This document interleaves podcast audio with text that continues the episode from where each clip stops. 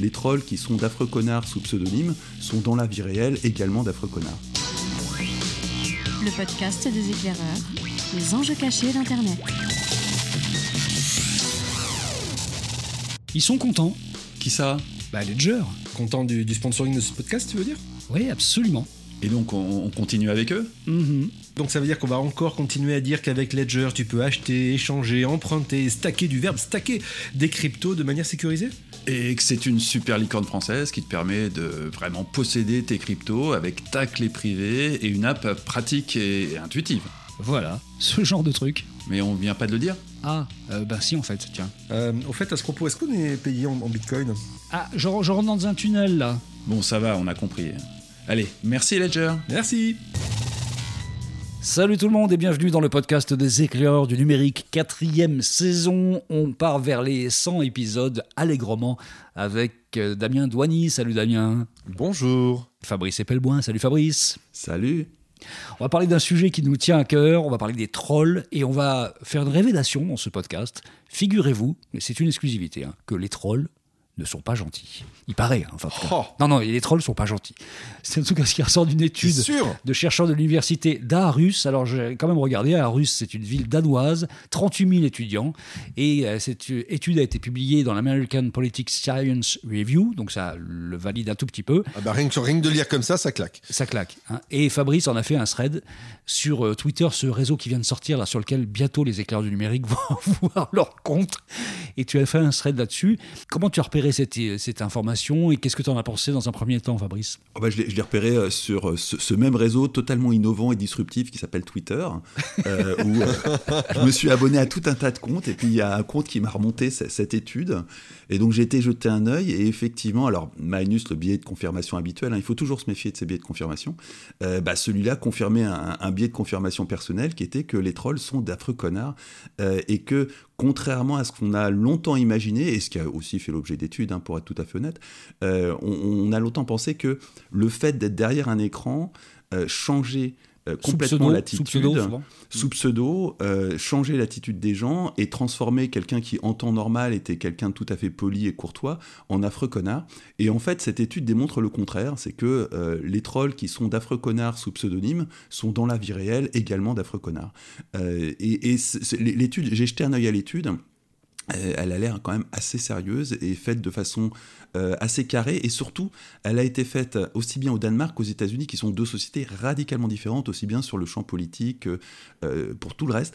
Donc ça, tendrait à montrer euh, que vraisemblablement il en est de même en France qui est quand même plus proche de la société danoise que la société américaine.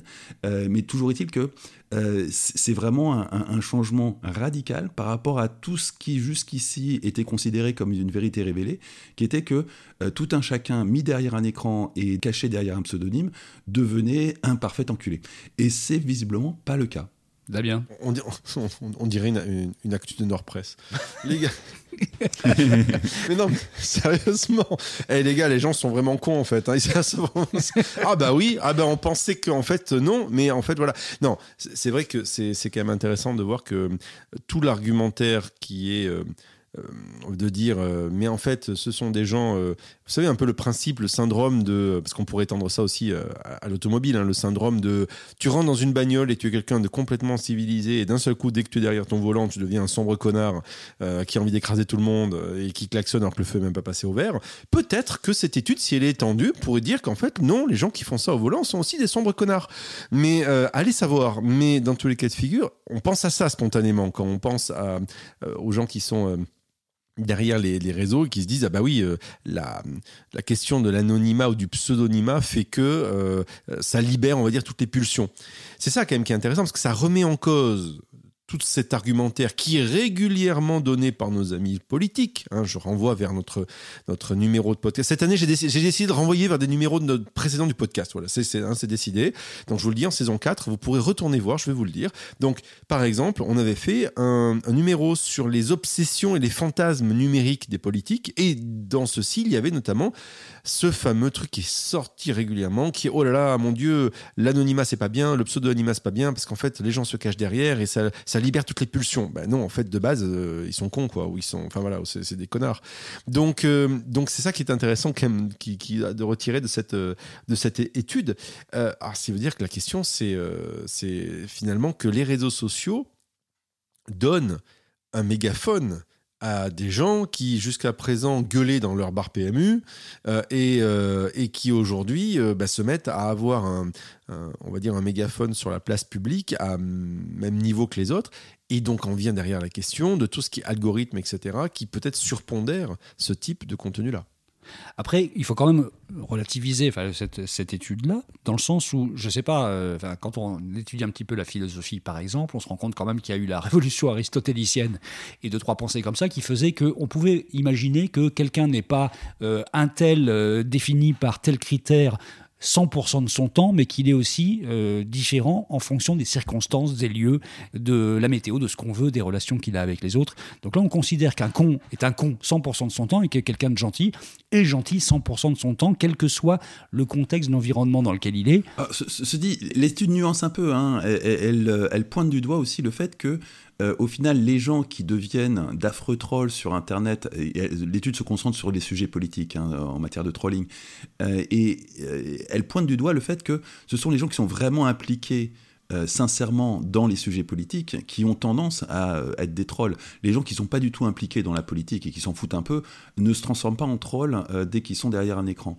Donc c'est a priori plutôt des sujets sur lesquels on est soi-même très engagé qui auraient tendance à euh, nous faire basculer dans la connerie la plus profonde.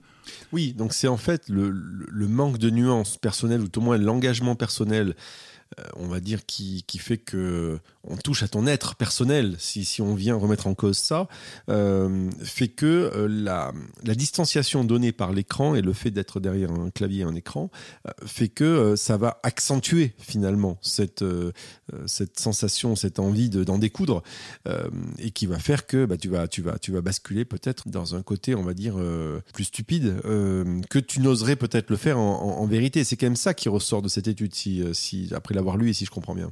Chacun d'entre nous trois, et de ceux qui nous écoutent, j'imagine aussi, a un jour, sur ce nouveau réseau qui s'appelle Twitter, pété un peu les plombs sur un sujet, c'est un peu lâché, et un peu aller au combat, au fight. Euh, Fabrice, ça lui arrivait quelquefois. Régulièrement. régulièrement. et au-delà, au-delà de ce qu'on pourrait imaginer d'un point de vue raisonnable, quoi, voilà. Euh, non, en ce qui me concerne, non. Je, l'ai également fait euh, in real life à de multiples occasions, donc non, non, je suis parfaitement cohérent là-dessus. Il, il, m'arrivait de troller, euh, mais de façon, je pense à nos amis de Microsoft hein, qui s'en prennent plein la gueule très régulièrement.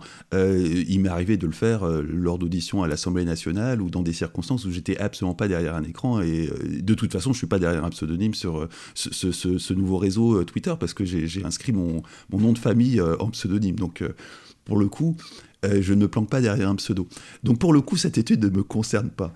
Euh, mais euh, mais au-delà de ça, oui, il y, y, a un comportement de trolling généralisé. Il faut aussi effectivement le mettre en contexte. On est dans le contexte de la politique et on est dans un contexte politique qui est de plus en plus tendu, avec une impression d'impuissance totale de la part des populations qui remettent de plus en plus en question cette démocratie représentative qui ne les représente pas. J'ai vu un sondage hier qui montrait que euh, plus de 50% des jeunes sont totalement convaincus que la seule et unique façon de faire changer les choses, c'est la violence. Et c'est très difficile de leur donner tort dans la mesure où c'est certainement pas le vote qui va changer quoi que ce soit. Donc à un moment, on est aussi dans une impasse démocratique qui euh, a aussi forcément une responsabilité dans ce, comportement de troll généralisé dans les discussions politiques. Ce que révèle l'étude, en fait, c'est que les sujets les plus tendus, c'est souvent des sujets à caractère politique, et que là, on a vraiment des gars qui sont des ultra-violents et qui viennent très sciemment sur les réseaux sociaux planter des banderilles politiques et savoir qu'ils vont créer quelque chose de, fort et pouvoir se lâcher derrière dans, dans l'ultra-violence, et que en plus, les algorithmes sont fabriqués pour valoriser ce genre de trucs. Donc c'est une espèce de cercle vicieux, mais il y a quand même des sujets particuliers que viennent sciemment chercher euh, les, les, les, les, cons de la vie quotidienne. Là, pour le coup, l'étude montre ça. Bien sûr. Les, algorithmes, hein, et petite précision, les algorithmes sont, optimisés pour faire du pognon, rien d'autre. hein. Et il se trouve que le clash génère de l'interaction, génère de l'engagement, donc génère du pognon. Et donc il, valorise le clash, mais au- au- aux yeux de l'algorithme, pour ainsi dire, euh, c'est juste une opportunité d'engagement et euh, de, de générer de l'espace publicitaire, rien d'autre. On n'a pas non plus des algorithmes qui détectent la haine en ligne et qui vont la valoriser parce qu'ils ont décidé de s'appuyer sur la haine en ligne. C'est beaucoup plus terre à terre que ça. C'est juste une histoire de pognon. Uniquement une histoire de pognon. Et le fait est que, euh, comme tu le disais Bertrand, les réseaux sociaux sont un grand mégaphone. C'est ce qui est écrit dans, l'étude. C'est un mégaphone. C'est le lieu où tu peux toucher le plus de gens. Entre aller à Châtelet-Léal euh, pour les Parisiens et gueuler euh, ta haine de je ne sais pas qui versus mettre un tweet, tu peux être beaucoup plus dévastateur et passer sur BFM le soir euh, avec un tweet en 240 caractères. Donc, très clairement, euh, c'est logique, on va dire, qu'il y ait euh, un, lieu, ça peut être Twitter ou ailleurs, hein, euh, YouTube est pas, mal aussi, pour, faire en sorte que tu viennes déverser ce que tu as à dire. D'autant plus, comme le disait Fabrice il y a quelques instants, il y a un, un sentiment réellement croissant de d'impuissance réelle vis-à-vis de des choses qui ne changent pas. Donc cette colère qui est tout à fait entendable, euh, liée avec le fait que tu es un militant et que tu es quelqu'un qui est peut-être dans, on va dire, dans, euh, euh, dans l'énervement, la violence ou le côté un peu radical, euh, va faire que bah, tu te dis que c'est l'endroit à rêver pour, pour, venir, pour, venir, pour venir chercher des noises. Twitter, comme d'autres endroits, mais euh, tu disais tout à l'heure, Twitter c'est ton terrain de jeu, Fabrice. Moi j'aime beaucoup Twitter, mais c'est plutôt sur, sur Facebook que je m'engueule. Quand je m'engueule, parce que je me suis rendu compte que ça me faisait perdre du temps, donc j'avais autre chose à faire. Mais très clairement, ce sont des, quand ça arrive, ce sont des salles de shoot. Euh, on, on se dit que c'est là où ça se passe. Il y a, de la- y a, y a de la baston et chouette. euh, on va venir, on va venir, on va venir en découdre. Donc c'est ça aussi qui, euh, qui aujourd'hui euh, est la mécanique. Et derrière, au-delà de ça, tu le disais, euh, Fabrice, il y a la question des algorithmes avec l'argent qui est généré, parce que c'est juste de la, visibilité, donc du pognon. Et c'est aussi derrière le fait de se dire, euh, il faut espérer qu'un média, quel qu'il soit, euh, récupère l'histoire et dise, oh là là, mon Dieu, c'est en train, c'est en train de fighter sur tel sujet sur les réseaux sociaux, sans prendre aucun re- recul, trois secondes sur combien de combien de, personnes suivent, combien de followers suivent cette personne. Est-ce qu'il y a 10 personnes qui se sont qui se sont engueulées ou est-ce qu'il y en a 10 000 ou 100 000 Et ça marche très bien. hein. Bah, ré- Récemment, euh, euh, j'ai fait un tweet euh, en reprenant une photo de notre bon ministre Cédrico qui arborait un, t-shirt Google lors d'un match de foot caritatif. Et j'ai- écrit, je ne sais plus quelle connerie, du genre mercato, transfert de l'équipe Microsoft vers l'équipe Google, une très belle prise dont le montant du transfert est encore inconnu à jour. Ça, fait un nombre de retweets absolument phénoménal et ça a terminé sur BFM. Donc ça marche. Ça marche vraiment bien. Et là-dessus, euh, bah, je suis le premier à en profiter, hein, mais c'est vrai que c'est une façon beaucoup plus efficace qu'une manifestation de faire passer une idée. Pour la petite histoire, les gars, j'ai failli être enrôlé pour aller jouer à ce match de foot, j'ai refusé. Je ne suis pas sportif. Moi, je pense pas que ce soit mes qualités de sportif euh, qui, qui ont déterminé le fait qu'ils ne m'ont pas approché. Non plus, non plus. Il y a un des initiateurs de l'étude dont on parlait, celle de l'université d'Aarhus, donc au Danemark, je le rappelle, qui dit qu'en fait les discours haineux ne naissent pas de l'ignorance, mais les personnes agressives sont pleinement conscientes du caractère perturbateur et nuisible de leurs actions. Donc en fait, on ne peut pas cacher ça derrière l'ignorance humaine. Il y a des gens dont la mission dans la vie est de pourrir le système, entre guillemets, euh, comme ils le peuvent, en tout cas de le truffer de violence. C'est leur propre violence qu'ils ont envie de, mettre dans le système. C'est pour ça qu'il faut vraiment avoir euh, des, des filtres contre ces discours haineux, parce qu'on ne peut pas avoir une espèce de pensée universaliste en disant, bon ben voilà, il faut accepter qu'il y a des gens qui sont juste un peu limités intellectuellement. Non, non, ces gens-là sont en pleine conscience de ce qu'ils font apparemment. Ah, c'est une manière de pourrir le, système. Enfin, c'est limite, limite une attitude très punk. Euh, c'est une manière, oui, de se dire euh, j'existe d'abord, et puis euh, ça peut me permettre de faire apparaître mon, mon discours euh, tout en pourrissant le, le truc. C'est pas con, hein, franchement, euh, ça, ça, ça, ça se défend. hein. Ça, se défend d'autant plus qu'on on baigne dans une espèce de discours qui ne veut strictement plus rien dire, où les mots n'ont plus aucun sens. Euh, je voyais, la semaine dernière, il y avait une annonce faite par Atos qui racontait qu'ils euh, tenaient beaucoup à la souveraineté numérique et qu'ils allaient développer l'infrastructure des Jeux Olympiques sur une base Alibaba. Euh, quand on en est à ce niveau de n'importe quoi, bah, c'est pas très étonnant de se faire troller. Le, fait que les, trolls euh, sont parfaitement conscients d'être des trolls et ne sont pas des gens limités intellectuellement, c'est une information intéressante. Moi, j'ai eu l'occasion, j'ai régulièrement l'occasion d'interagir avec des trolls, et j'aime bien interagir avec des trolls, histoire de faire une espèce de petite partie de badminton pour voir euh, où ça peut mener. Et effectivement, la, plupart du temps, on a affaire à des gens tout à fait intelligents qui savent très bien qu'ils racontent des conneries, et qu'on peut... euh, corneriser assez rapidement. Euh, c'est- pas des idiots, c'est absolument pas des idiots. C'est juste des gens qui sont dans la disruption du discours ambiant. Et, et vraiment, on peut comprendre, vu l'inanité du discours ambiant, euh, que beaucoup de gens ont envie de perturber ça et de le tourner en ridicule. Est-ce qu'on pourrait mettre un tout petit peu, en tout cas quelques-uns d'entre eux, dans une carte géographique de la politique? Est-ce que ces gens-là seraient, plutôt euh, extrême gauche, extrême droite, droite, gauche? Enfin, Est-ce que tu as remarqué quelque chose là-dessus?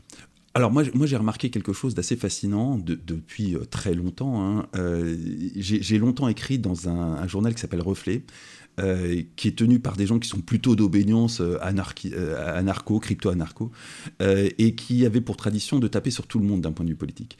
Et chaque fois qu'on publiait un article qui tapait sur un courant politique, on avait une armée de trolls qui était faite de militants qui venaient nous pourrir dans les commentaires. C'était assez drôle. À une exception près, c'est que quand on tapait sur l'extrême droite, et, Dieu sait qu'on s'en privait pas, là pour le coup, on avait également une déferlante de militants, mais qui était beaucoup moins agressif la plupart du temps, et qui était beaucoup plus dans euh, l'interaction, l'argumentation et l'argumentation posée. Et j'en ai déduit avec le temps que ce qui faisait la différence entre des trolls d'extrême droite et les autres courants, parce que vraiment les autres courants sont quasiment tous dans la, haine et dans l'agressivité, c'est qu'à l'extrême droite, on trouve beaucoup plus de gens qui sont là depuis très très très longtemps. Les, militants d'extrême droite hein, sont sur Internet et s'expriment sur Internet depuis qu'ils ont été évincés du champ médiatique à la fin des années 90. Donc on trouve là-dedans des gens très très expérimentés qui ont parfaitement compris que cracher sur l'adversaire, ça n'allait pas le faire changer d'avis. Euh, et c'est l'une des caractéristiques des trolls d'extrême droite par rapport aux trolls d'extrême gauche et aux trolls d'extrême centre. Mais les, trolls d'extrême centre, c'est- c'est quoi ça Ah bah c'est- tout le camp euh, pro-Macron qui, qui troll de façon extrême, hein, qui sont déjà fait griller à plusieurs reprises, notamment par Samuel Laurent dans Le Monde, et qui sont organisés en, en armée de trolls qui vont aller pourrir la vie de euh, n'importe quel opposant, n'importe quel journaliste pour le faire taire ou euh, perturber le- euh, une idée qu'il a envie de lancer dans le débat public. Je vous rappelle qu'on a fait un épisode sur la chiapasphère il n'y a pas si longtemps que ça, où on racontait un petit peu. euh, voilà. Voilà, sa- sachant que la chiapasphère est l'une des armées de trolls, parmi les multiples armées de trolls qu'on trouve à l'extrême centre dans, le clan Macron. Mais on a également des comportements de haine, des comportements de trolls. Il n'y a, pas de différence majeure entre euh, ceux qu'on peut trouver à l'extrême gauche euh, de ceux qu'on peut trouver à l'extrême centre. Sa- Sachant, euh, précision utile, hein, que euh, ce qu'on appelle aujourd'hui l'extrême gauche, c'est la gauche parce que la gauche a pour ainsi dire disparu. Donc elle en est réduite à être appelée extrême gauche, histoire de la différencier de ce qui fut par, le passé une gauche traditionnelle, on va dire, et qui a disparu corps et bien. Une dernière question pour vous deux. Est-ce que finalement on parle de cette étude dans ce podcast parce que elle confirmerait ce qu'on a envie d'entendre d'une certaine façon C'est un vrai billet de confirmation. Oui, absolument, oui, totalement. On a envie d'entendre que le web n'est pas responsable, que les réseaux sociaux ne sont pas si responsables que ça, et que la violence euh, humaine, elle existe partout et qu'elle s'exprime là, et que c'est finalement les mêmes personnes qui euh, développent de la violence dans la vie quotidienne, qui développent de la violence sur Internet. Ça nous fait plaisir d'entendre ces choses-là parce que C'est- totalement ça, et, et- et ça, ça permet d'insister de, de, d'insister sur un point qu'on avait évoqué la semaine dernière, qui est le biais de confirmation, qui est le plus grand danger qui nous guette tous sur Internet. Et il faut toujours se méfier d'un biais de confirmation, c'est le plus grand piège qui soit sur Internet, et quand il y a une information qui euh, rentre dans un de nos biais de confirmation, il faut systématiquement s'en méfier bien plus encore qu'une information nauséabonde qui nous choque et qui nous heurte. Donc n'oubliez pas notre baseline, décryptage, prospective et mauvaise foi. Donc peut-être que là, pour le coup, on en a aussi en partie sur ce sujet-là. L'avenir nous le dira, il y aura d'autres études qui vont sortir. Et très clairement, juste pour finir, le biais de confirmation, c'est euh, euh, ce dont on discutait la semaine dernière avec euh, les fake news. On, est là-dedans aussi, hein, ce principe de dire ah bien, je, je, je pense avoir raison, je pense avoir raison moi dans mon coin. Finalement, il y a d'autres gens qui qui, qui pensent comme moi, donc quelque part on a raison, on a raison tous ensemble, donc c'est la vérité. Euh, oui, très clairement, euh, il faut vraiment se méfier de ça, et je pense que c'est peut-être ça le premier, le premier élément dont il faut, euh, dont il faut se méfier. Pensez contre soi-même. Absolument. Penser qu'on se soi-même et éviter de s'enfermer dans des bulles de filtre. Je pense notamment à ce, fameux réseau tout nouveau là qui s'appelle Twitter. eh ben, euh, c'est contrairement à Facebook hein, qui euh, nous enferme à l'insu de notre plein gré dans une bulle de filtre. Sur Twitter, la plupart des gens s'enferment délibérément dans leur propre bulle de filtre en euh, suivant exclusivement des gens avec lesquels ils sont d'accord et en arrêtant de suivre des gens qui tout d'un coup émettent des idées avec lesquelles ils sont pas d'accord. C'est la plus grosse des conneries possible. Et c'est la meilleure façon de sombrer dans ce biais de confirmation, de s'isoler dans une bulle et de se retrouver vraiment euh, à la dérive. Surtout que juste pour finir, ce nouveau réseau social qui est Twitter, euh, versus, versus d'autres réseaux sociaux, est l'un des derniers voire le seul encore, qui propose la capacité de pouvoir regarder des tweets euh, selon la chronologie. Donc autrement dit, en fonction de comment ils sont publiés dans le temps, et non pas par rapport à une logique algorithmique. Euh, et ça, ça change tout. Quand vous faites l'exercice de changer ça, et c'est juste un bouton, hein. En haut à droite, c'est pas une fonction cachée. Hein. Euh, vous vous rendez compte que vous ne voyez pas du tout le monde de la même manière. Et ça, c'est assez intéressant à faire régulièrement. Merci à vous deux d'avoir participé à ce podcast. On se retrouve euh, bah, genre la semaine prochaine, par exemple, pour de nouvelles aventures. Et n'oubliez pas, alors vas-y, euh, Damien, tu fais ça tellement bien, les pouces, tout ça. Là. Ah, déjà, vous pouvez nous retrouver sur Twitter, donc les éclaireurs underscore. Vous savez, underscore, c'est la, barre du bas, hein. euh, parce que les éclaireurs tout court, c'était déjà pris. Donc, les éclaireurs underscore, venez, venez nous voir. C'est là qu'on va publier nos différents tweets. Et puis, vous pourrez continuer, bien sûr, les différents podcasts et vous pourrez continuer à nous suivre. Sinon, cette saison, on a décidé d'être célèbre. Voilà, on a, on a, envie, on a envie de ça. Donc, donc on s'est dit que comme l'année dernière, apparemment, la saison précédente, ça commençait à bien marcher, eh ben on s'est dit qu'il fallait pousser le truc. Donc, et vous pouvez nous aider à cela. Comment? Eh bien, tout simplement, en, ça ne vous coûte rien. Ça ne vous coûte rien, mais nous, ça nous rapporte beaucoup. Non pas en argent, sonnant et trébuchant, mais euh, en visibilité. Un, une petite étoile, un 5 étoiles, un commentaire, un retweet, un partage, un ce que vous voulez. Allez-y, ça nous fait plaisir d'abord. Euh, deuxièmement, ça nous donne envie de converser, de discuter avec vous. Et puis même si on n'est pas d'accord. Et troisième élément, ça nous permet de monter justement dans les différents euh, algorithmes divers et variés. Donc allez-y, faites-le s'il vous plaît, soyez cool, ce sera sympa. Euh, et ça nous permettra donc de continuer tu as raté ta vocation, tu aurais dû être télévangéliste en fait. je, tu sais, j'ai encore, encore du temps devant moi. je pense que tu peux avoir une carrière là dans ce secteur-là. Très bon pour faire ça, le ou ça, ou je, vends je fais du téléachat. Vous savez, vous connaissez mon, mon rêve secret. Hein. J'ai eu la chance de rencontrer Pierre Belmar et sachez-le, je, je lui porte une très grande estime. bon, merci beaucoup Damien. Merci Fabrice en espérant qu'un jour, euh, dans le coin de Paris où tu habites, il y ait une connexion Internet digne de ce nom, hein, ce qui sera bien, parce qu'on est en 2021, ça pourrait nous aider. Je ne sais même pas s'il est encore là, parce qu'on a été coupé 50 fois, vous ne l'entendez pas évidemment parce qu'il y a du montage, mais on a été coupé 50 fois dans ce podcast. Tiens, le voilà qui réapparaît. Salut Fabrice. Non, mais on va finir, on va finir il va nous envoyer des SMS, on va lire ce qu'il a à dire, hein, c'est tout. Allez, salut les gars, à plus. À la semaine prochaine. Allez, ciao.